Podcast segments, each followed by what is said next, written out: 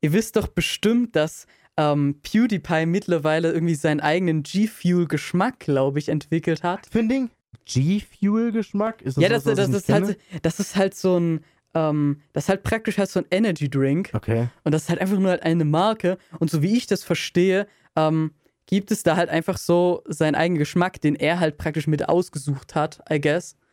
Und ähm, da habe ich halt auch gestern Werbung dafür auf YouTube gesehen. Und ich zeig mal Wieland den Screenshot, den ich davon gemacht okay. habe. Vielleicht fällt ihm ja etwas okay. Entscheidendes auf. Ja, also es kommt mir irgendwie bekannt vor, aber ich kann nicht genau sagen, warum. Hm. Also ähm, ich werde versuchen, euch vielleicht auch mal irgendwie so einen Screenshot oder so davon einfach mal zur Verfügung zu stellen. Also entweder halt auf radio-unique.de oder vielleicht, wenn ich das in 100 Jahren mal hinbekomme, so Cosmic Brain, so als MP3-Annotation an, an dem entsprechenden Kapitel, wo wir oh, gerade sind. Das ist ja geil. Das ist theoretisch mit MP3-Tagging auch möglich, aber ähm, ich weiß nicht. Mal gucken. ich, äh, ja, keine Ahnung. Okay. Jedenfalls bekommst du halt mit dem Code PewDiePie 31% off. Ja. Und die Sache ist, ich habe mir auch erst nichts gedacht. Ich so, wait, no, no, no, no, no, no, no, no. Weil weißt du, was das heißt? Du bezahlst praktisch nur noch 69% vom oh! originalen Preis. Oh! Und ich so, mm. Ach nö. Was glaubst du denn, warum das keine runde Zahl ist? Ich so, ich habe mir auch gedacht, so 31 irgendwie so ist so eine verdächtige Zahl, weißt du? Oh, oh Mann. Oh, wie geil. Oh, ich liebe es. ich so, Alter, als ob der das gemacht hat. Aber naja, gut, wenn halt, wenn halt PewDiePie sagt, okay, ich, ich möchte, also hier, my boy, G-Fuel, ich möchte hier mir so meine eigene, mein eigene Energy kreieren, wo halt auch mein Bild drauf ist und ihr designt das auch und so weiter. Und ja, okay, und wir machen da halt so einen Code PewDiePie, mit dem ihr es halt günstiger bekommt, da wird der G-Fuel nicht sagen, ach ja, nee, so, so, da, dass du so eine spezielle Zahl so als Rabatt bekommst. Nee, das können wir nicht machen. Wir können ja nur so diese Standard 10 und 20 Prozent machen. Du musst ja sehen, die haben ja tatsächlich halt die Can und halt und so weiter, halt alles für dieses Produkt ja speziell designt. Da, und PewDiePie hat gesagt, okay, lass uns mal 31 Prozent machen. Finde ich super. Finde ich auch einfach oh, geil. Man. Also, vor allem, das ist, vor allem ich finde das, find das so geil, weil das ist, es tut mir leid, aber 69 ist so ein infantiler Witz. es ist so nice, dass so eine Firma da einfach mitmacht. Radio Unique präsentiert. Die Crunch Time. Mit Jona und Wieland. Wieland, es gibt ja auch noch von der letzten Crunch Time auch noch ein Thema, über das ich gerne mal sprechen wollte. Und das hat nämlich mit Epic Games und dem App Store und teilweise auch ein bisschen dem Google Play Store zu tun. Uiui. Du weißt doch bestimmt schon, über was, was ich da jetzt ansprechen natürlich, will, natürlich, oder? Natürlich. Ja, das ist halt jetzt schon etwas recht länger in den Nachrichten, aber das ist halt immer noch ongoing. Und ja, wir haben es einfach beim letzten Mal einfach nicht geschafft, darüber zu reden. So einfach ist es halt.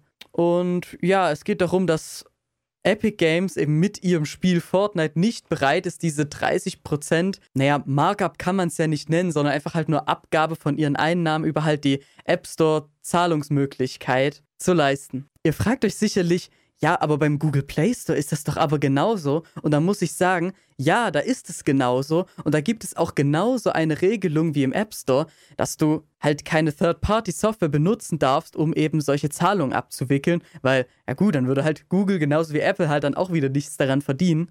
Aber bei Android, was ja, worauf ja der Google Play Store praktisch basiert, hast du eben die Möglichkeit, dir Fortnite trotzdem halt noch als APK einfach auf deren Seite runterzuladen und dort kannst du natürlich eine Third-Party-Software benutzen. Und das ist das, was die eben bisher gemacht haben, oh yes. dass sie halt über diesen Download einfach die Möglichkeit gehabt haben, das so zu lösen. Und ihr wisst ja, auf Apple-Geräten geht das halt leider nicht so einfach, dass du dir einfach mal eine Anwendung aus dem Internet runterlädst und dann ist das halt dann dein Spiel oder deine App oder whatever. Und das ist eben die große Diskussion gerade. Also Epic Games will eben nicht 30% ihres mehr oder weniger gesamten Profits jetzt bei Fortnite abgeben. Ist ja irgendwie logisch. Und Apple will natürlich auch nicht nachgeben, weil, mh, mm, ja, das, das hätte halt gigantische Konsequenzen, weil dann wahrscheinlich einfach viele sagen würden, entweder wenn Apple sagt, ja, okay, ihr könnt euch einfach so Applikationen einfach so installieren, dann würden das wahrscheinlich viele nachmachen, wenn das halt so eine große App das eben bisher schon gemacht hat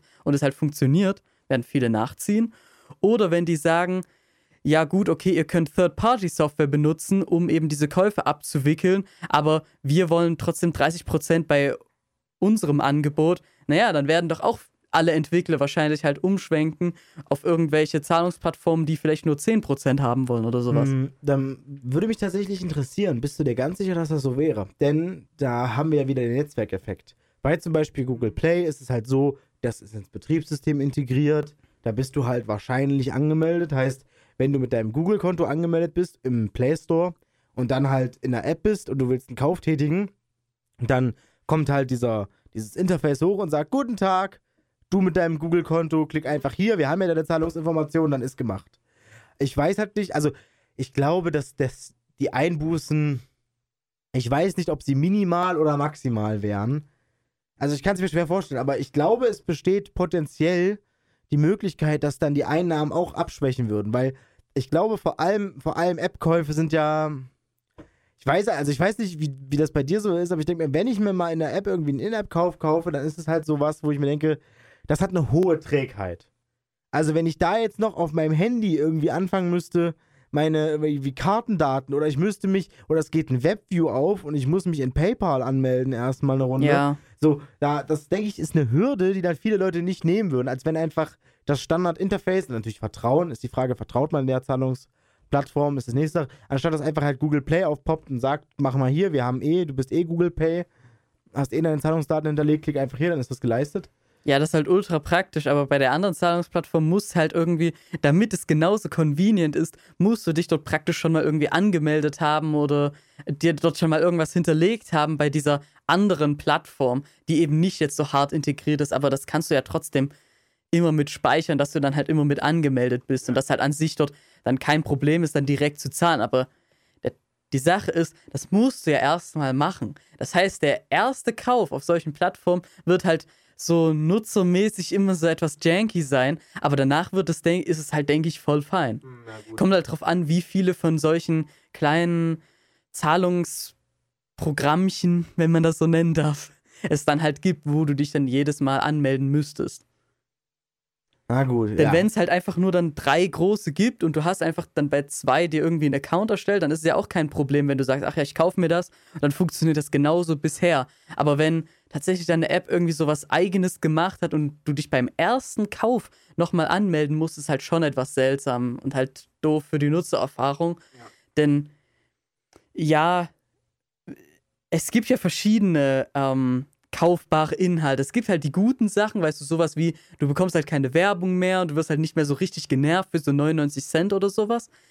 Deren Käufe werden wahrscheinlich dadurch halt einfach recht stark zurückgehen, weil eben einfach das nicht mehr so einfach ist, das jetzt einfach mal zu bezahlen, dass du einfach keine Werbung mehr hast, weil die Werbung zu entfernen ist ja sowieso schon Convenience, also, also meistens ja. zumindest in den Apps. Aber wenn du tatsächlich das so wie bei Fortnite oder anderen Apps machst, die so schon fast so Pay-to-Win sind, wo du einfach die ganze Zeit Geld ausgeben naja. sollst, naja. da da ist halt dann diese Nutzererfahrung nicht mehr ganz so eingeschränkt, weil dann sagst du, okay, ich melde mich einmal an und dann kannst du eben immer wieder Geld ausgeben. Und das ist ja das, wie tatsächlich die Entwickler irgendwie Geld verdienen. Von so, ach ja, du machst halt die Werbung weg oder du hast halt so Reddit Premium, davon verdienst du halt nichts realistisch gesehen. Okay, also muss, okay, du hast schon recht, man muss aber unterscheiden. Also jetzt bei, also Fortnite konkret ist ja nicht Pay to Win. Aber zum Beispiel Raid Shadow Legends starte jetzt kostenlos. ah. Ah, dieser Podcast ja, du, du ziehst doch nur Legenden. von NordVPN Shadow Legends. Nein, Spaß. nee, ähm, ja, so also, ein Scheißspiel. Also bei, also bei Raid Shadow Legends, ja, da ist Pay to Win, aber zum Beispiel jetzt Fortnite als konkretes Beispiel, da ist ja nur Kosmetik. Ja, da ist das halt nicht Pay to Win. Ja, das hätte ich besser sagen sollen. Es gibt ja Spiele, die prinzipiell Pay to Win sind, aber es gibt trotzdem auch noch Spiele, die dich einfach trotzdem anregen, halt die ganze Zeit bei denen halt Geld auszugeben, weil stell dir vor, so machen die Entwickler Geld. Ja. Und man denkt so, ja, na gut, das machen ja halt gar nicht so viele, nur halt diese richtig abhängigen Kiddies, weißt du, die halt einfach dann ultra viel irgendwelche Skins oder so ausgeben, ja. ja. Und viele Leute benutzen das einfach nur, um Werbung halt, ne, halt, was ich schon jetzt schon hundertmal gesagt habe, um halt die Werbung zu entfernen. Aber nein, das ist halt komplett andersherum. Niemand also verhältnismäßig niemand macht das halt, solche anderen coolen Sachen, sondern das ist eher so, ja, du kaufst dir halt jetzt so 100 Gems oder so. Das ist eben das, mit dem die Entwickler halt richtig krass viel Geld scheffeln.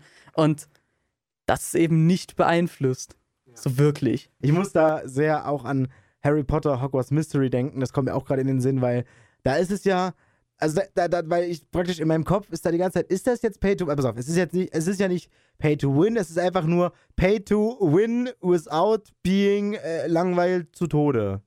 Also na, bei Harry Potter, also Harry Potter Hogwarts Mystery ist ja eine Einzelspielerfahrung. Da bist du ja nicht, sage ich mal, gegenüber anderen Leuten besser, wenn du Geld ausgibst, sondern der Unterschied ist, du musst halt nicht ständig stundenlang warten, um die Story spielen zu können, wenn du dort Geld ausgibst. Wie, du musst halt echt aktiv warten, bis du irgendwelche Quests dann weitermachen kannst? Nee, oder? also du, es ist, ähm, also das, die meisten Sachen bei Harry Potter Hogwarts Mystery sind halt so, du, du, so, du, deine Quest ist, mach eine Zaubertrankstunde. Und dann gehst du zur Zaubertrankstunde und dann steht da zum Beispiel sowas wie Zuhören. Da ist so ein Knopf, Zuhören. Tippe hier, um Madame Hooch zuzuhören. Und Ja. Klickst du da drauf, aber diese Knöpfe verbrauchen die Ressource Energie. Ja. Und du hast halt, glaube ich, 25 Energiepunkte und alle vier Minuten regeneriert sich einer. Das Mhm. heißt, du machst dann diese Quest, hörst zu die ganze Zeit und dann hast du die Quest meinetwegen abgeschlossen, aber dann ist dein Energiekonto halt leer. Und es regeneriert sich alle vier Minuten ein Punkt. Das heißt, bevor du die nächste Quest abschließen kannst, musst du halt 25 mal vier Minuten Also 100 Minuten, also eine Stunde 40? eine Stunde 40 ungefähr, ja, eine Stunde 40 musst du ungefähr warten, um dann halt die nächste Quest spielen zu können. Ja. Und, aber du kannst halt Geld ausgeben, um dir diese Energie halt einfach zu kaufen. Ja. So, und dann kannst du das Spiel halt einfach durchrattern. Wenn du halt dafür aber irgendwie, also wie äh, auf dem YouTube-Kanal Ultralativ, das hat da jemand durchgerechnet, irgendwie, irgendwie ich glaube, 42 bis 56 Euro müsste man pro Stunde zahlen, um einfach durchrattern zu können.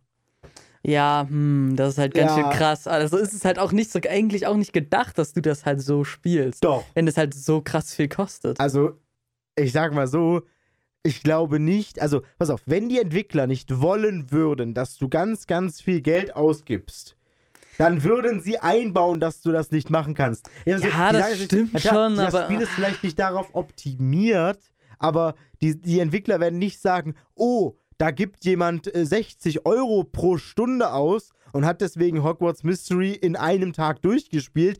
Das ist aber nicht okay. Ja. So, ja, Ja, sich, okay, pass halt auf, wenn, du, wenn du das machen willst, wenn du 600 Euro ausgeben willst für ein Spiel, mit dem du 10 Stunden Unterhaltung hattest, wobei jetzt Unterhaltung halt zuhören, zuhören, auch noch eine andere Sache ist, ne? Hm. Also, okay. Aber wie gesagt, da frage ich mich halt, würdest du sagen, das ist, ist das Pay to Win?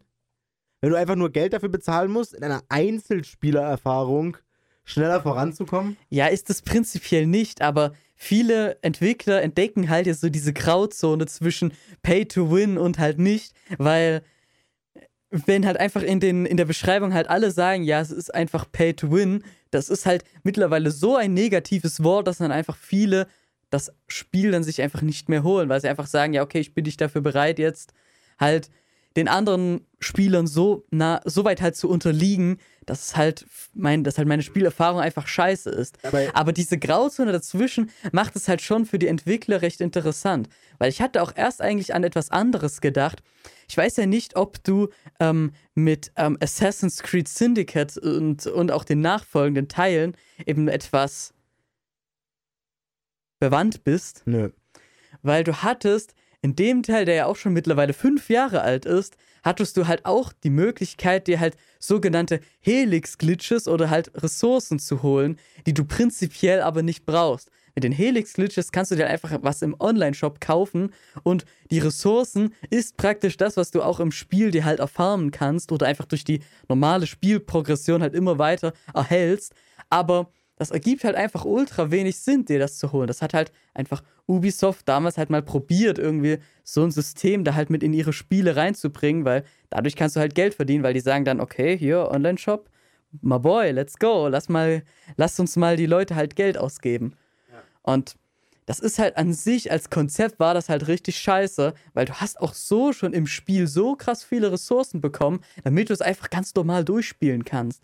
Wenn du das, wenn du da tatsächlich das Spiel einfach spielst, hast du die ganze Zeit eigentlich genug Geld und genügend Ressourcen, um alles zu tun, was du eigentlich willst. Und wenn du wie ich halt nicht grindest, aber schon eben irgendwelche Achievements etwas sammelst oder eben die oder die halt solche bestimmten Charaktereigenschaften, für die, für die du im Spiel auch eigentlich grinden musst, ähm, die halt sammeln willst oder zum Beispiel alle Spieluhren holen willst, generierst du dir über die Zeit so viele Ressourcen, so viel Geld, dass du dir am Ende des Spiels, so wie ich, alles kaufen kannst. Du kannst dir dort jede dieser hunderte Waffen kaufen mit dem einen Upgrade dazu. Du, kann, du hast dann so viel Geld, dass du dir alles leisten kannst. Wenn du dir halt von Anfang an die richtigen ähm, Gang-Upgrades kaufst was natürlich in vielen Spielen ist, du gibst einmalig Geld aus und es wird dir eben über deine Spielzeit hinweg Geld generiert. Das ist halt, wenn du das erreichen willst, das allererste, was du dir natürlich in den meisten Spielen kaufen musst, weil das lohnt sich halt am Anfang halt richtig sehr, das sich halt zu holen. Und in den neueren Assassin's Creed-Teilen läuft das ja genauso, so wie ich das zumindest in äh, Odyssey gesehen habe. Da hast du ja auch praktisch diesen Online-Shop, wo du dir halt diese Skins kaufen kannst, diese extra Items. Aber das ist halt nicht so, nicht so ganz so sehr Fokus vom Spiel. Du kommst halt dort voll ganz normal zurecht, wenn du die halt nicht hast. Aber, hm, wenn du halt irgendwelche besonderen, coolen Items hast, sagen die halt, ja, du musst halt hier jetzt Geld ausgeben. Das, meh. Aber pass auf, dann ist die, für mich ist die wichtige Frage, hat es funktioniert?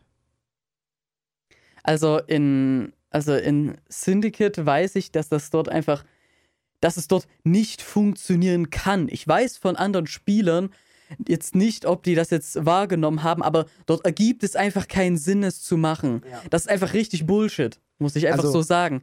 In Odyssey, hm, da sind, ist einfach vieles davon einfach Skins und naja, halt schon nützliche Items, aber die sind jetzt halt nicht so praktisch, dass es sich jetzt lohnt, das zu machen. Aber ich glaube, dass es dort schon einige mehr gemacht haben, dass es dort jetzt nicht so krass ist wie jetzt bei CSGO irgendwelche Skins traden, wo es ja aber nicht nur aufgrund des Skins, ja, auf, aufgrund da, dadurch, dass du halt was Optisches hast, die ja getradet werden, weil das ergibt ja keinen Sinn. Hm. Nur auf der Skin-Basis, aber in diesen anderen Spielen, wie halt Raid Shadow Legends und eben in ähm, und zum größten Teil halt in Odyssey, ist es so, dass das einfach nur kosmetisch ist. Ja, aber ich muss ganz ehrlich, also ich muss ganz ehrlich sagen, ich kann mir nicht vorstellen, also bei allem Wales und bei allem menschliche Psychologie, ich kann mir nicht, also ich kann mir nicht vorstellen, dass es was bringt in einem Singleplayer-Spiel, in dem du keinen Vorteil gegenüber anderen Spielern haben yeah. kannst. Nicht nur Cosmetics, weil pass auf, dann denke ich mir, okay, pass auf, es kann ja sein, wie zum Beispiel, oh, jetzt, also zum Beispiel in, in, in Overwatch ist es ja so, da werden ja viele, da kaufen viele Leute die Lootboxen, einfach weil zum Beispiel manche Skins nur zeitlich begrenzt sind. Das heißt, du bekommst die Lootboxen eigentlich durch das Spielen des Spiels. Aber die Leute sagen halt, ja, na klar, ich bekomme die Lootboxen durch das Spielen des Spiels. Aber jetzt ist in drei Stunden das Event vorbei und ich bekomme einfach nicht. Also ich meine, ich habe das, also ich habe das auch schon mal ausgerechnet. Man kann sich dann in gewisser Zeit ausrechnen, okay, selbst wenn ich jetzt nur noch spiele und jedes Mal immer gewinne und die maximalen XP kriege, kann ich nicht genug Lootboxen bekommen, um das alles bekommen zu können. Ja. Und dann sagen halt viele Leute, okay, dann kaufe ich mir, bevor das Event vorbei ist, halt noch die Lootboxen, in denen die Skins drin sind und dann. Ne. Aber in einem Singleplayer-Spiel einzubauen, dass du nochmal Geld ausgeben kannst, einfach nur, hey, du kannst übrigens nochmal 15 Euro ausgeben und der Effekt davon wird sein, dass du das Spiel weniger spielen musst. Ja. Also ganz ehrlich, Leute, oh kommt. Ja. Also. Das haben die natürlich auch immer noch, weißt du, so wo du dir halt Ressourcen kaufen kannst und so. Ah, Mann. Das ist ja praktisch auch, mhm. dass du halt nicht halt irgendwie grinden musst, aber das musst du halt sowieso irgendwie halt schon so nicht. Also außer wenn du halt in Odyssey die maximalen Schiffsupgrades dir holen willst, weil die sind so krass teuer, dass du, dass du dir das aber auch nicht mit, mit einer realistischen Menge an Geld sinnvoll erkaufen kannst. Weil diese, weil das ist halt so für das Startspiel für den Beginn des Spiels halt ausgelegt, dass du dir dort schon mal so ein Booster-Pack dir halt holst. Aber für das Ende des Spiels wäre das einfach so krass teuer, dass du du kannst dir das einfach nicht leisten, dir einfach so dort diese letzten Schiffs-Upgrades mit echtem Geld zu kaufen. Du musst da tatsächlich einfach stundenlang durch die Welt halt reisen und die ganze Zeit halt das Olivenholz abbauen und halt diese, diese Mineralien, die du halt immer so auf dem Boden findest, das, das ist einfach absolut nervig selbst schon und Geld auszugeben, nee. Ähm, Nee. Aber Jona, Aber im Singleplayer-Spiel sehe ich das halt auch genauso wie du echt nicht ein. Das, da muss ich dir zustimmen. Und das waren ja jetzt mal Beispiele für Singleplayer-Spiele, wo es sich halt echt nicht lohnt. ich muss aber sagen, wo du gerade von Booster Packs redest, man muss tatsächlich sagen, du hast recht. Eigentlich ist Pay to Win ja nicht schon immer ein verhasstes Konzept gewesen. Denn zum Beispiel Pokémon-Karten sind ja auch Pay to Win, technisch gesehen. Ja, gut, prinzipiell ja schon. Okay. Naja, Naja, aber ja, das ist halt bei vielen, das ist halt wahrscheinlich bei vielen dann einfach ein ganz anderes Konzept. Die packen das halt nicht in die gleiche Schublade, wo es aber eigentlich reingehört, verstehst du? Das ist einfach nur mental etwas anderes. Das ist nicht so, oh, du musst jetzt deine Info hergeben, dass du jetzt digital jetzt irgendwelche Edelsteine bekommst, sondern ja. Aber du hast recht. Das ist prinzipiell ja auch mehr oder weniger Pay to Win. Also, ja, gut, du kannst natürlich mit Strategie natürlich immer ganz krass viele Sachen wieder gut machen, aber naja. ich sag nur, hm, ich, ich, ja. sag, ich, sag, ich sag nur wiegen. Weil, weißt du das? Hab, haben wir darüber schon mal gesprochen? Ich fand das extrem krass. Also ich weiß nicht, ob du mal so durch Zufall, ich bin mal durch Zufall über so ein Pack-Opening gestolpert. So ein Pokémon-Pack-Opening. Und äh, kennst du das mit dem, mit dem, mit dem, mit, mit der, also ich, ich will jetzt nicht sagen mit der Dealer-Waage, wir sind ja familienfreundlich, aber kennst du das? Dass sich Nee. Leute, also es wird, also man hat früher sozusagen immer gesagt, so die früher als Pokémon-Karten der heiße Scheiß bezüglich, ich gebe als Kind mein Geld für Spiele aus waren und Hm. nicht, ich gebe mein Geld für Fortnite-Skins aus war. Als halt, als halt Pokémon-Karten the pinnacle of Geldausgebung waren. Ja, klar. Da hatten, da gab es halt so Leute, die gesagt haben, so, wenn der Händler selber Kinder hat in dem Alter, also der, was ich, der Lottoladenhändler oder wo auch immer man seine Karten gekauft hat, dann wurde denen manchmal halt nachgesagt, oh, der wiegt. Der wiegt. Hm. Und zwar, pass auf, so ein Pokémon-Karten-Booster-Pack wiegt immer das gleiche. Es sei denn, es ist eine Shiny-Karte drinne. ja. Weil eine Shiny-Karte wiegt durch die Beschichtung ein Gramm mehr.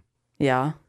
Und das heißt, das heißt, der Händler hat die Packung, dieses Display, diese Display-Packung aufgemacht und hat alle Packs gewogen. Und die, die, der, das Gewicht ist immer genau gleich von all diesen Packs. Halt, außer wenn eine Shiny-Karte drin ist, dann wiegt es halt ein Gramm mehr. Und dann konnte er halt immer die zur Seite legen und hat die halt seinen Kindern gegeben oder so. Und dann hat er halt den Rest rausgestellt, so als ob halt schon was verkauft worden wäre. Und dann wusstest du aber, okay, wenn ich bei diesem Laden kaufe, kann ich keine guten Karten bekommen. So, hat man, darum hat man sich halt früher so erzählt, der wiegt, der Laden. Oh Mann. So, Weißt du, das ist halt wie bei der, wie wenn du halt irgendwie so einen kryptografischen Algorithmus hast und einfach halt anhand der Dauer, wie lang halt der Algorithmus braucht, um halt irgendwie einen Fehler zurückzugeben, daran erkennst, wie richtig oder wie falsch du halt liegst, verstehst du? Oh, das geht? Ob halt zum Beispiel, ähm, ja, das geht. Halt, ob zum Beispiel das Passwort halt die richtige Länge hat, weil es gibt halt schlechte Algorithmen, die je nachdem, wie wie halt das richtige, wie lang das richtige Passwort ist und wie lang das eingegeben ist, was du halt jetzt gerade versuchst zu brute forcen, also halt deine Eingabe, wo du halt versuchst natürlich das Richtige zu erraten, ähm, da gibt es halt dann so, so Zeitmismatches. Wenn es zum Beispiel, ähm, dann kann es halt entweder halt länger oder kürzer dauern. Ich weiß nicht, ob das dann immer nur in eine Richtung geht, aber ja, da kann halt, da, da laufen halt die Algorithmen unterschiedlich schnell und das ist tatsächlich eine super eine recht große Challenge, weil du musst ja dann die Algorithmen so designen, dass egal, ob es, ob das Passwort richtig ist oder falsch, dass die immer exakt genauso lang dauern.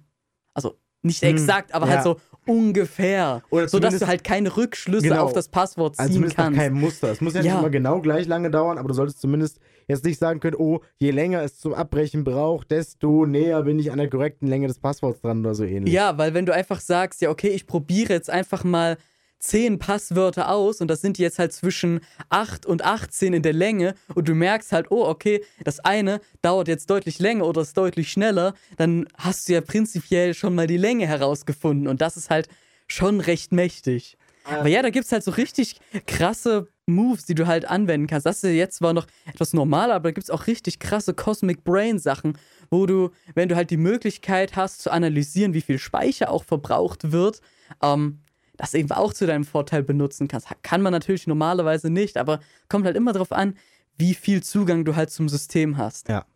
Also das ist, das ist schon heftig. Ähm, Das ist halt genau, das ist halt recht ähnlich, Halt muss ich was- sagen, ja. ist halt auch was, woran man, wo man sagen muss, siehst du, das, man denkt so, okay, wann ist ein kryptisch, kryptografischer Algorithmus sicher? Das ist vielleicht was, woran man gar nicht denkt. Man Ja. designt so einen Algorithmus und sagt, oh ja, man muss 10 hoch 80 Versuche machen, um das Passwort zu knacken.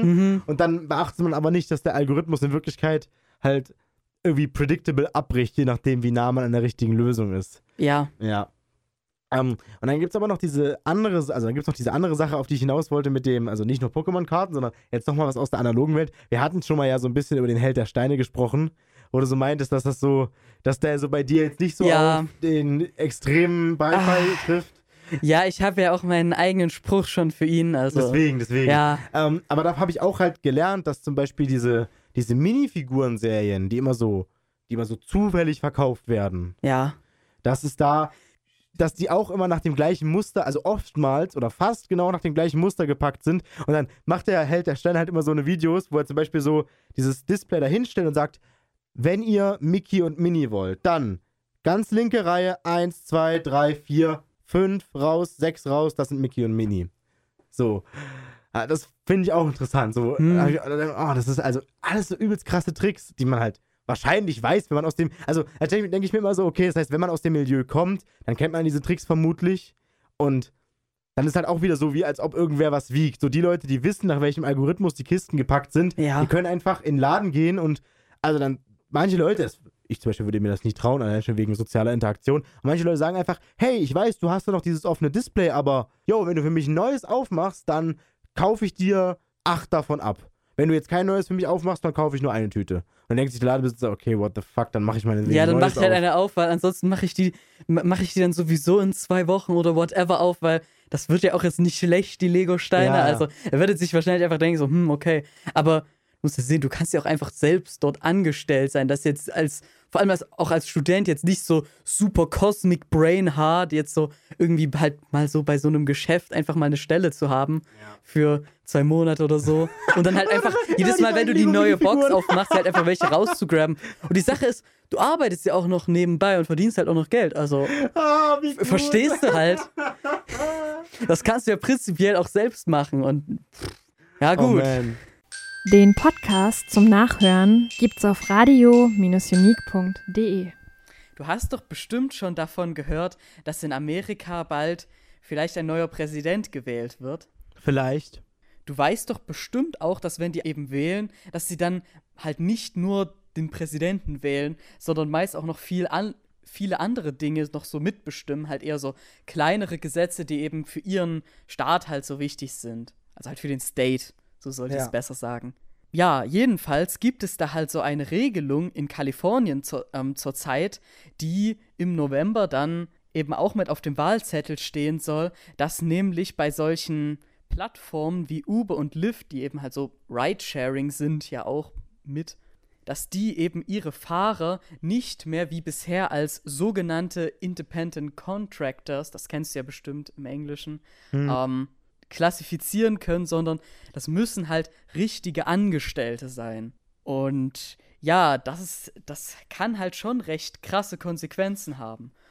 Und ja, jedenfalls können halt die Leute in Kalifornien dann eben am 3. November eben dafür oder dagegen stimmen, dass eben für, für Ridesharing da eben halt eine Ausnahme gemacht werden sollte, dass die nicht ihre Fahrer als Angestellten ein, praktisch wie tatsächlich einstellen müssen. Oh Gott, das wäre, das wäre irgendwie überhaupt nicht mehr das ursprüngliche Geschäftsmodell. Denn wenn die Fahrer dann tatsächlich Angestellten wären, stehen denen ja auch solche Dinge wie halt so solche Dinge wie Mindestlohn, ähm, dafür, dass sie halt für die, für halt zusätzliche Stunden bezahlt werden und dass sie halt auch sich mal entspannen können während der Arbeit und halt dort trotzdem dafür bezahlt werden. Weißt du, halt solche typischen Dinge, die man sonst halt als Arbeitgeber so den Arbeitnehmern halt so, naja, geben muss, sagen wir Ja. mal so. Hm. Ja gut, zurzeit haben die halt so eigentlich gar keine Vorteile, halt so richtig für die Firmen halt zu arbeiten. Ist halt so, weil die sind einfach bisher eben nur Independent Contractors und da gibt es halt nicht diese coolen Regelungen. Und ja, halt diese Konvertierung zu diesen Angestellten ist halt nicht so einfach, vor allem nicht so, wie das Gericht das halt vorgesehen hat, weil die haben halt gesagt, ja gut, okay, ihr habt jetzt was weiß ich, einen Monat Zeit oder so oder einen halben Monat, dann so, gut, setz das jetzt bitte mal um. Und die haben sich so gedacht, so, mm, what? Jedenfalls hat das praktisch für die ähm, Leute, die halt Uber und Lyft benutzen, halt zu bedeuten, dass die Preise halt ansteigen würden, wenn es halt so wäre. Und es wird halt irgendwo zwischen 20% bis 120% ähm, Raise eingeschätzt. Wow. Also es kann sich halt durchaus verdoppeln, je nachdem, wie die das halt regeln können, wie es halt möglich ist und legal ist. Mhm. Und das zerstört halt das Prinzip schon durchaus. Vor allem, weil du dann ja auch ein paar, auch einige Verpflichtungen ja dann gegenüber deinem Arbeitgeber hast und das haben eben bisher die Leute als, Inde also die Fahrer als Independent Contractors halt einfach nicht. Die können sich ja. echt ihre Stunden und alles halt einfach übelst frei aussuchen. Und das hat eben auch Uber und Lyft gesagt, dass wenn sie eben aus allen Leuten praktisch Angestellte machen müssen, dass einfach dann viele Freiheiten für die Leute, einfach die durch das Gesetz halt vorgegeben sind, wegfallen. Und das wollen aber ihre Fahrer offenbar nicht. Hm. Hm, ja, also passt. Weil da gibt es halt schon einige Use Cases, wo halt die Flexibilität halt übelst praktisch ist. Da haben die halt in dem Artikel, den ich gelesen habe, gesagt, ja gut, wenn du halt deine Kinder mittags halt in der Schule hast und dein Mann halt arbeitet und du halt noch mal ein bisschen was dazu verdienen willst, dann kannst du dir halt deine Stunden praktisch so einteilen, dass du dann eben tagsüber dann immer ein bisschen bei Uber halt fährst zum Beispiel. Hm. Und ich so, hm, okay, ja gut, Flexibilität ist dann sicherlich schon super praktisch. Und da war natürlich, da, da haben die natürlich, da haben die Firmen natürlich auch sowas gesagt wie, ja gut, also, ich habe es einfach vergessen, was ich gerade sagen wollte. Show. Okay. Gut. Dann sag ich mal was. Ja. War, ähm, also pass auf, die Fahrer haben schon ziemlich scheiße, weil sie nicht angestellt sind. Habe ich mir sagen lassen. Ja, das stimmt. Aber, ja. ähm, aber ich finde eigentlich auch dieses Prinzip von Uber, dass es halt, dass du dort nicht angestellt bist, halt richtig geil. Das Problem, das Problem ist dann immer diese, diese, diese Grenze zwischen gewerblichen. Also ich finde die Idee, also ich finde die Idee nice, dass wenn ich ein Auto hätte, ich mir einfach die Uber-App runterladen kann. Ich halt natürlich, sage ich mal, einen Vertrag, aber halt keinen Arbeitsvertrag, sondern einfach einen Vertrag halt mit, ja, wenn du Scheiße baust, wirst du rausgeworfen. Dort unterschreibe in der App mhm. und dann einfach sage, so, ich stehe zur Verfügung. Und dann fahre ich halt, verdiene da ein bisschen Geld und dann sage ich einfach, okay, stopp, ich stehe nicht mehr zur Verfügung. Und wenn ich das zum Beispiel will, dann stehe ich nie wieder zur Verfügung bis ich das halt das nächste Mal, bis ich das nächste Mal sage, ich drücke den Knopf. Also es ist wirklich, ne? Also ich weiß nicht, ob der Vergleich jetzt passt, aber für mich fühlt sich das so ein bisschen an, wie wenn man sagen würde, wer viel bei eBay verkauft, muss von eBay angestellt werden. Okay, das ist vielleicht jetzt nicht der beste Vergleich. Aber vielleicht verstehst du halt sozusagen, was ich damit meine. Also einfach ja. halt eine Tätigkeit, die darauf ausgelegt ist, halt dir ein bisschen Geld dazu zu verdienen, dafür jetzt einen Arbeitsvertrag haben zu müssen, ist halt extrem abschreckend. Natürlich muss man dann folgendes machen. Pass auf, das ist halt wieder, da ist eBay tatsächlich kein schlechter Vergleich. Weil auch da muss man dann wieder sehen, natürlich, wenn ich so viel bei eBay verkaufe, dass ich im Prinzip einen Online-Shop habe, dann muss ich das natürlich richtig anmelden. Und auch, wenn das andere Leute für mich machen, muss ich die anstellen und alles. Das ist halt, das ist halt das extreme Problem wenn du, wenn du verstehst, was ich meine, das ist dieses Problem. Solange die Leute Uber wirklich nur nutzen würden, um sich ein bisschen Geld ab und zu dazu zu verdienen, wäre alles kein Problem und niemand würde diese Diskussion führen. Das Problem ist, es gibt halt Leute, die nutzen diese Sache, also nicht mal, nicht mal unberechtigt, ne? Aber es gibt halt Leute, die benutzen diese Sache, die dazu gedacht ist, mal nebenher Geld zu verdienen, um halt den ganzen Tag Geld zu verdienen. Und dann kann ich schon die Politik verstehen, wenn die sagt, okay, Moment, da fährt jemand acht Stunden am Tag mit seinem Auto Leute durch die Gegend und kriegt Geld dafür, ist aber nicht angestellt. What the fuck? So, also das kann ich verstehen. Ich persönlich fände, dass es eigentlich dann vielleicht besser wäre, halt sage ich jetzt mal so diplomatisch formuliert, Maßnahmen zu ergreifen, die dafür sorgen, dass man das nicht gewerblich betreiben kann. Also, dass man zum Beispiel sagt, ja, die App lässt dich einfach nicht mehr als sechs Stunden am Tag in Bereitschaft sein. Oder die App lässt dich nicht mehr als, was ich, die App lässt dich nicht mehr als 30 Stunden in der Woche äh, fahren. So, also. Das stimmt, das klingt auch super gut, aber solche Firmen haben jetzt halt schon Probleme, so sagen wir mal große Profite halt zu erwirtschaften. Ja, das, das ist halt irgendwie Problem. jetzt schon nicht ganz so profitabel. Und hm, Das ist halt nämlich das nächste deswegen Problem. kann man da, deswegen profitieren die halt auch so super sehr von den Menschen, die auch teilweise in ihrem Uber-Car einfach schlafen und sonst die restliche Zeit einfach nur in ihrem Auto essen und Leute halt rumfahren. Das gibt's Ja. halt auch. Ja, das ist halt aber das nächste Problem. Ganz ehrlich, also wenn jetzt diese Firmen haufenweise Umsatz machen würden, dann würde ich auch sagen, ja, komm, stellt sie an oder bezahlt ihn halt mehr oder, oder bietet eine Möglichkeit zur Krankenversicherung an. Aber der Scheiß rentiert sich ja halt kaum. Was ich voll schade finde, weil Ja. ich finde das Prinzip total gut und finde es deswegen auch total traurig, dass es halt in Deutschland zum Beispiel gar nicht geht. Das Einzige, wo es hier, also wo es hier geht, äh, in, Ber in Berlin, aber da ist das nicht, da ist das nicht Uber. Und ich finde es auch ziemlich dämlich, dass das, was sie da in Berlin verzapfen, dass sich das Uber nennt, das ist im Prinzip einfach nur halt legit eine Taxivermittlung. Ja. Und das ist alles ein bisschen doof. Also ich fände die Idee total geil, hier in Deutschland zu sagen, wenn ich jetzt ein Auto hätte, dass ich sage, oh, pass auf, ich habe gerade nichts zu tun. Ich bin auch als Student so, ich habe gerade nichts zu tun. Ich will jetzt aber halt mir nicht jetzt einen Nebenjob suchen, sondern keine Ahnung, ich habe ein Auto, ich setze mich jetzt rein und sage so, Leute, wer will sich von mir rumfahren lassen? Und das finde ich schon geil. Ach Mann, ich hoffe, da gibt es vielleicht irgendwann mal ein Umdenken in der Politik. Selbstverständlich, aber halt so mit Regelungen, dass da nicht dann sozusagen das im Prinzip einfach nur Schwarzarbeit wird.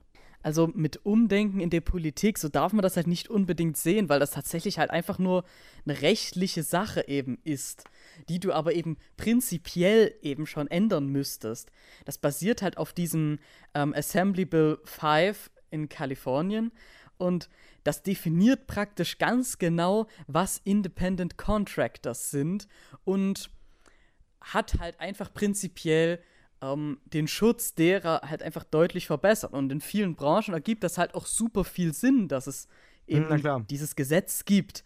Aber dann wurde eben auch festgestellt, hm, bei Uber und Lyft und anderen sind halt die Fahrer auch als Independent Contractors definiert, erfüllen aber nicht die Definition, die wir hier gerade festgelegt haben. So, Ja. wenn du dir die tatsächlich mal durchliest, passt es einfach überhaupt nicht dazu. Also da kann man schon verstehen, dass man sagt, okay, nein, die können tatsächlich nicht als Independent Contractors gelten, wenn du diese Definition herbeiziehst.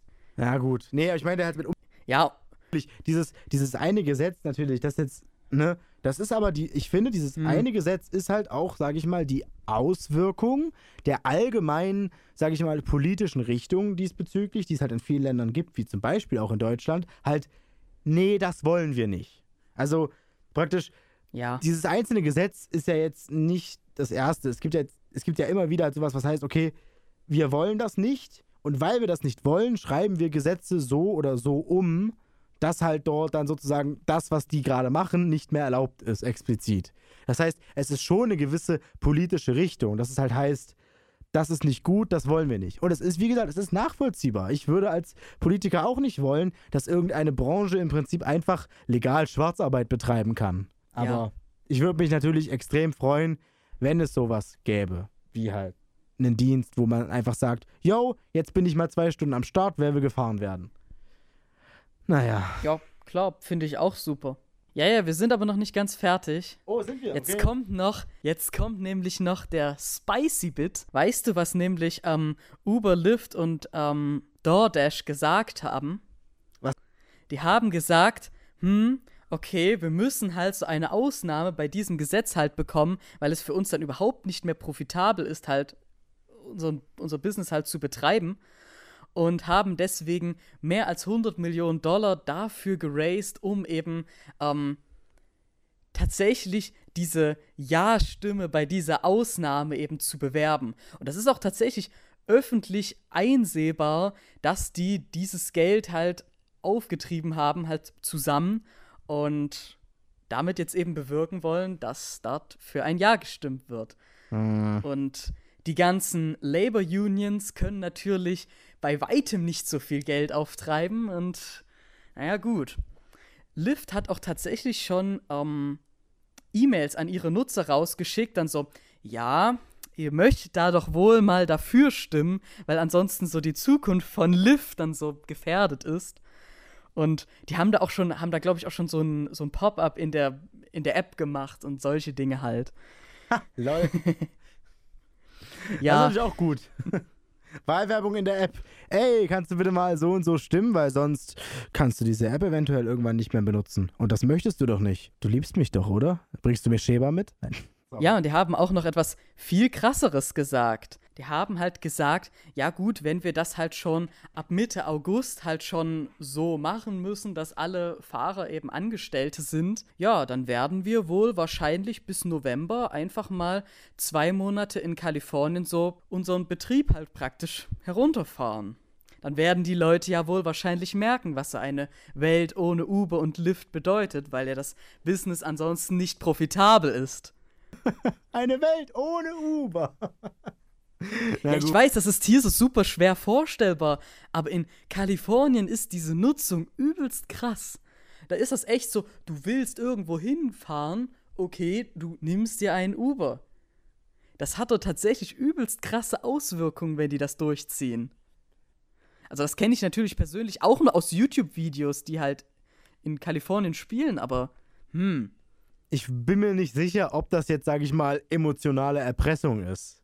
Weil ich denke halt nicht. Ich, das, das klingt jetzt so wie halt wie irgend so ein äh, bockiger äh, äh, emotionale Erpressung-Move, aber technisch gesehen ist es ja eigentlich äh, nichts äh, moralisch Verwerfliches, wenn eine Firma sagt, okay, passt auf, wenn dieses Gesetz durchkommt, können wir nicht mehr profitabel arbeiten und dann müssen wir den Betrieb einstellen. Das ist ja jetzt, sage Ja. ich mal, nichts Falsches. shit, ja. Also da weiß ich auch nicht, ob das jetzt, ob das jetzt zu beklagen ist. Natürlich, ja, also wenn dieses Gesetz durchkommt, dann, ähm, dann müssen wir wohl äh, einfach unseren Betrieb schließen, so wenn du überhaupt nichts damit zu tun hast. Das wäre natürlich ein bisschen seltsam. Oder dass zum Beispiel so, äh, wie soll ich sagen, jetzt zum Beispiel Firmen, wenn es so heißt, es wird ein Betriebsrat gegründet, dass die Firma dann sagt, also wenn hier ein Betriebsrat gegründet wird, sorry, dann müssen wir wohl die Hälfte aller Mitarbeiter entlassen. Also die, die in den Betriebsrat gehen. Klar. Ja, nee, das ist, das ist nicht okay. Das, das stimmt. So darf man das natürlich nicht sehen. Aber nein, das ist dann tatsächlich für das, halt für das Geschäft, ist das, da, du kannst das einfach nicht mehr machen. Es geht einfach nicht. Die können dann echt in Kalifornien das nicht mehr so machen, wie ihr Businessmodell halt bis jetzt aussieht. Geht einfach nicht. Und insofern ist es ja schon legit zu sagen, wie du ja auch schon gesagt hast, ja, wir hören jetzt hier einfach mal auf.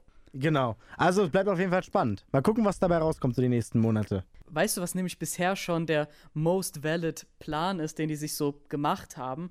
Die haben vielleicht überlegt, ähm, einfach daraus halt ein Franchise zu machen, dass du eben in jeder Stadt halt mehrere Flotten hast, die halt zu einer Firma dazugehören. Und somit Uber und Lyft tatsächlich halt einfach nur Franchise-Anbieter sind und somit ähm, die Independent Contractors nicht mehr direkt bei Uber und Lyft angestellt sind. Das hat eben im Gesetz das zu bewirken, dass, dass die Richter nicht mehr sagen können, okay, Uber und Lyft sind, da, sind halt für den Transport von Menschen zuständig und therefore haben die diese Menschen ein, nicht eingestellt als Independent Contractors, die jetzt ange richtig angestellt werden müssen, sondern, sondern dann sind sie tatsächlich einfach nur, ich weiß nicht, wie das genau heißt, aber die, die halt das Franchise anbieten und nur die Flottenbesitzer sind praktisch die, die die Fahrer direkt anstellen. Das ist halt auch so ein typisches Loophole. Ja, aber vor allem, es klingt halt nach etwas, was halt rechtlich gesehen dann halt funktioniert und okay ist. Aber andererseits Hm. ist es dann immer noch das Problem von, ich kann halt immer noch, auch in dem Gesetz, auch in der Gesetzeslage kann ich dann nicht einfach mein Handy nehmen und sagen, so, ich bin jetzt mal zwei Stunden da. Ja. Ja. Also für, U- für Uber und Lyft wäre es halt eine Möglichkeit, aus dem Hamsterrad zu entkommen. nee, aber da wäre es eine Möglichkeit, das zu lösen. Aber für die Fahrer ist es natürlich trotzdem immer noch halt ungünstig. Oder für das Geschäftsmodell an sich. Naja.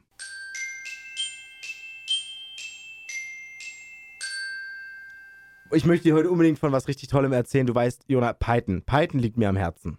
Ich bin ein Python-Boy. Ich programmiere sehr viel in Python.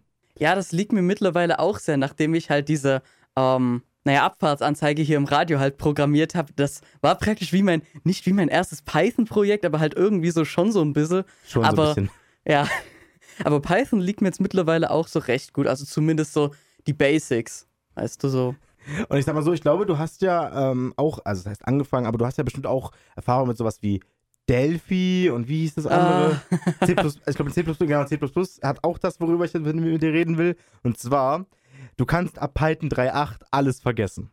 Also nicht alles vergessen, sondern ab Python 3.8 wird es für Leute, die sich mit Delphi oder C++ auskennen, ein bisschen seltsam.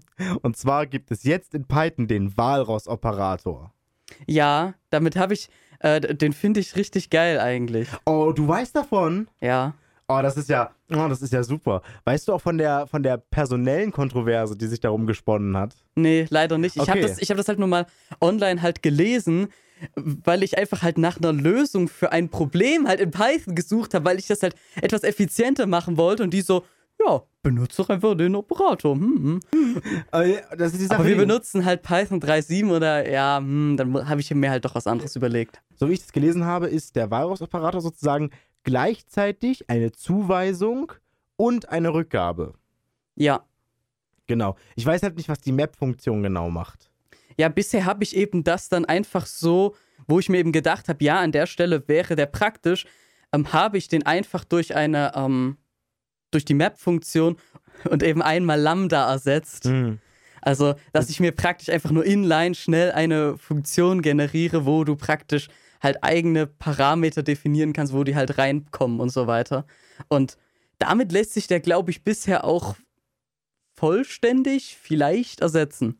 Also die Map-Funktion in Python bietet dir halt schon bisher die Möglichkeit, eine Funktion auf, ein, auf jedes Element eines iterierbaren Objekts anzuwenden. Das heißt, wenn du halt eine Liste hast oder das geht, glaube ich, auch mit einem Dictionary, glaube ich, ähm, da kannst du einfach dann halt eine Funktion darauf anwenden. Das heißt, du könntest zum Beispiel sagen, Map, Klammer auf, dann kommt halt eine Liste rein, dann gibst du einfach ein, Komma, Sum. Oder es kann auch andersherum sein von den Operatoren. Ich weiß leider nicht, in welcher Reihenfolge du das machen musst. Aber du kannst dann tatsächlich dort einen Funktionsnamen eingeben oder eben du schreibst dort Lambda hin und machst dir dein eigenes Zeug. Okay, Moment, da muss ich aber ganz ehrlich sagen, ich glaube nicht, dass wir vom selben reden. Weil, also wenn ich jetzt mal ein Beispiel nenne für die Anwendung des, des Walross-Operators in Python, wie ich das jetzt verstanden habe, dann ist das halt, dass ich sagen kann, ich kann, also, äh, liebe Zuhörer, ihr, ihr versteht, was ich mit dem Grundlegenden meine, ne? Ich kann gleichzeitig sozusagen etwas zuweisen, genau wie wir vorhin gesagt haben, mit A ist gleich B. Aber gleichzeitig wird, wenn du den Walross-Operator statt einem ist gleich verwendest, sozusagen das Ergebnis davon auch zurückgegeben. Oh, Es ist, eine, es ist auch eine Expression, die halt einen, einen Wert hat.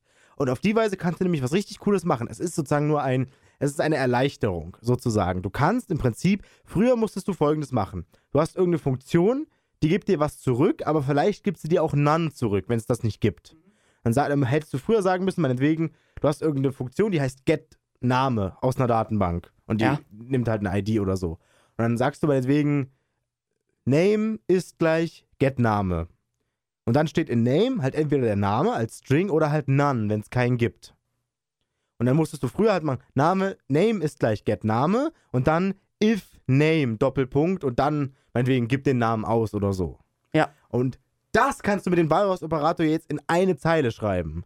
Du kannst schreiben, if, Klammer auf, Name, Walross-Operator ist gleich get Name. Das heißt, es wird sowohl das Ergebnis der Funktion der Variable zugewiesen, aber das Ergebnis der Funktion wird auch dem if zurückgegeben, sodass das if das gleich mit auswertet und du halt nicht eine neue Zeile machen musst, wo du dann wieder testest. das finde ich richtig gut. Mhm.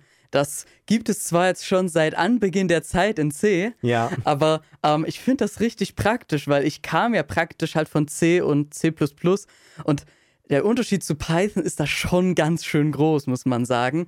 Und ich war eben gewohnt in C so übelst krass viel halt einfach in eine Zeile zu packen, weil es einfach convenient ist. Und da ist dieses, eine Zuweisung hat auch einen Wert, ist da halt äußerst wichtig, wenn du in C das eben etwas verkürzen willst. Und das fand ich halt einfach ultra, ultra praktisch und in Python ging das halt bis jetzt nicht mehr. Aber wenn das auch Teil des Walrus-Operators ist, dann nice. Deswegen, und da fand ich halt extrem nice. Es ist zum Beispiel auch richtig gut für, wie soll ich sagen, also fürs Lesen von Chunks. Weil du hast ja praktisch äh, früher immer sowas gemacht, wenn du jetzt eine Datei händisch liest und nicht mit Read File oder so, sondern dann machst du ja immer sowas wie while, while chunk, mach irgendwas mit dem Chunk. Also solange es noch ein, äh, zum Beispiel bei, bei Netzwerkprotokollen machst du das ja selbst in äh, EVS hier an der Uni. Macht man das sozusagen, solange es noch Daten gibt, hol die Daten und verarbeite sie.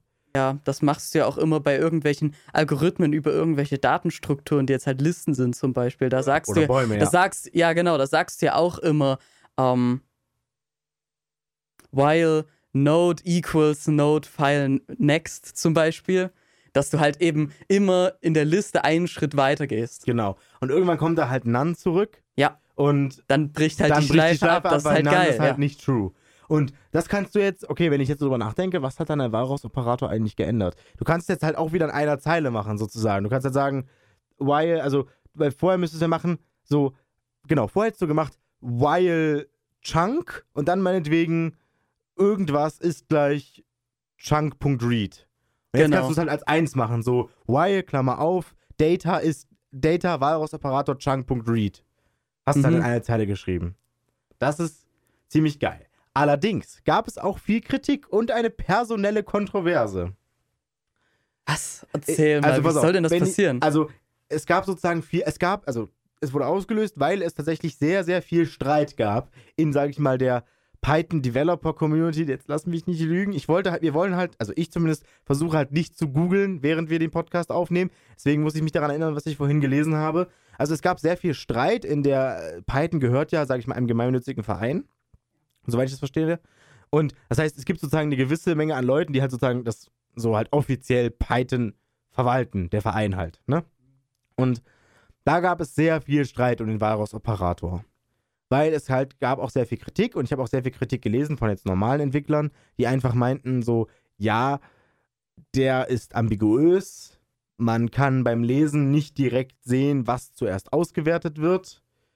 Es könnte zu Parsing-Fehlern kommen, was ich nicht ganz verstehe, weil das könntest du ja theoretisch bei jedem sagen. Du musst halt die Regeln kennen, wie es interpretiert wird. Ja. Ich meine, auch wenn du jetzt äh, Sternchen und Minus in eine Zeile schreibst, musst du halt wissen, wie das der Interpreter dann interpretiert. Ja, das muss halt, das muss halt richtig genau definiert sein, so wie das ja in C schon seit immer so ist. Dass Genau. da die Operatoren tatsächlich eine harte Reihenfolge haben, wie die jetzt ausgeführt werden. Genau. Sodass es eben eindeutig ist. Also, so wie ich es verstanden habe, ist die Reihenfolge eindeutig definiert als, also genau, also der Ausdruck auf der rechten Seite des Walrus-Operators wird ausgewertet, dann wird er zugewiesen und dann wird es zurückgegeben.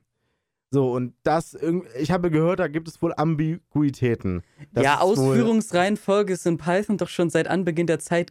Also, naja, vor, Okay. vor allem wenn du eben ähm, innerhalb von Funktion, wenn du halt zum Beispiel eine Funktion aufrufst, ist das ja in Python nicht definiert, welche der, ähm, welche der Argumente praktisch zuerst evaluiert werden, sondern das funktioniert einfach halt so, ja, das erste, was ich halt, ich mache halt einfach irgendwas zuerst. Das ist halt bisher die Regel in Python, ja. Und wenn du eben den Walrus-Operator eben für irgendeine geile Zuweisung benutzt, in einem Argument, kannst du dir halt nicht garantieren, dass wenn du es nochmal in einem anderen Argument benutzt, dass dort dann das Richtige drinsteht. Also, das ist zwar, das klingt so wie ein Edge-Case, aber das ist schon prinzipiell recht wichtig. Und das ist wahrscheinlich auch das, was die meinen. Aber das ist halt eigentlich nicht das Problem des Walrus-Operators. Aber ja, er ermöglicht halt dann solche Zuweisungen in, in solchen Argumenten. Das, was eben bisher in Python halt nie, prinzipiell nicht so ging. Also okay, das ging schon, weil du kannst dort einfach eine andere Funktion hinschreiben, die dir das einfach ausführt.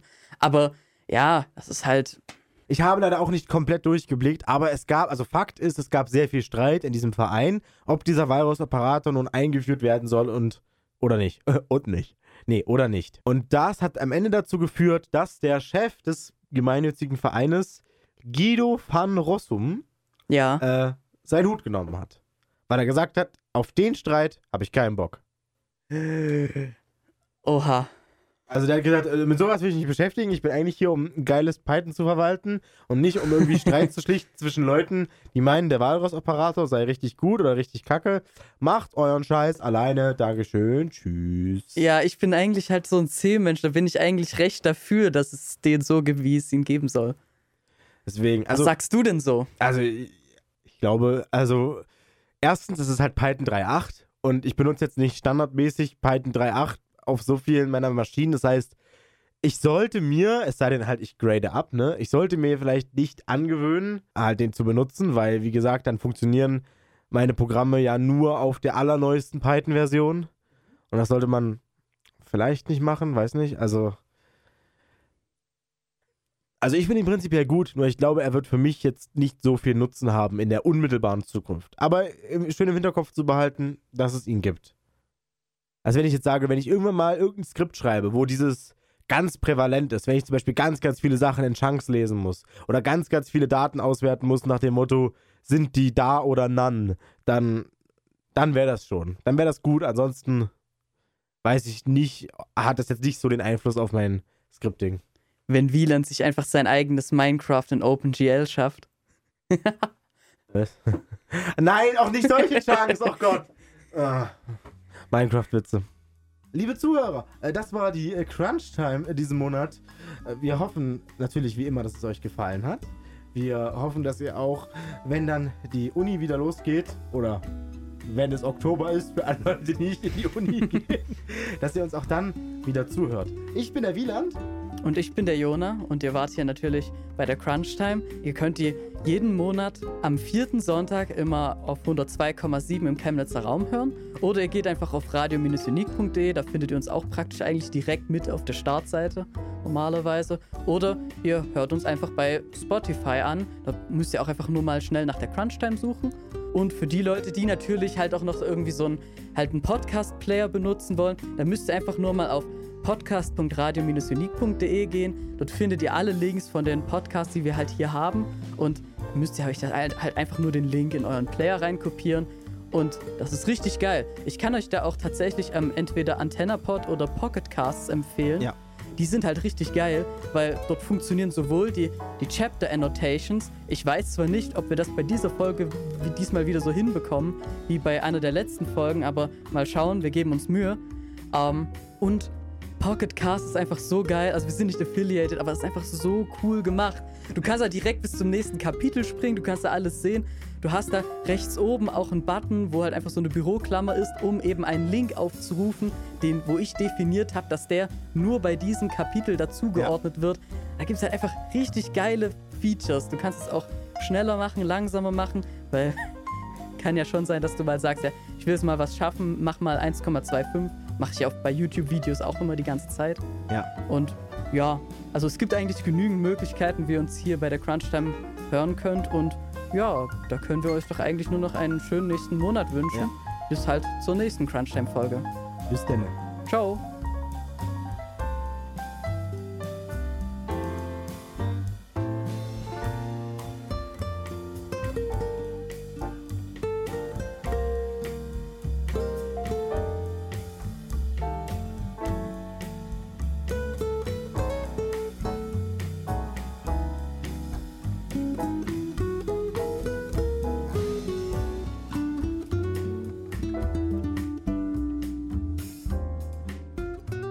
Das war die Crunch Time, eine Produktion von Radio Unique.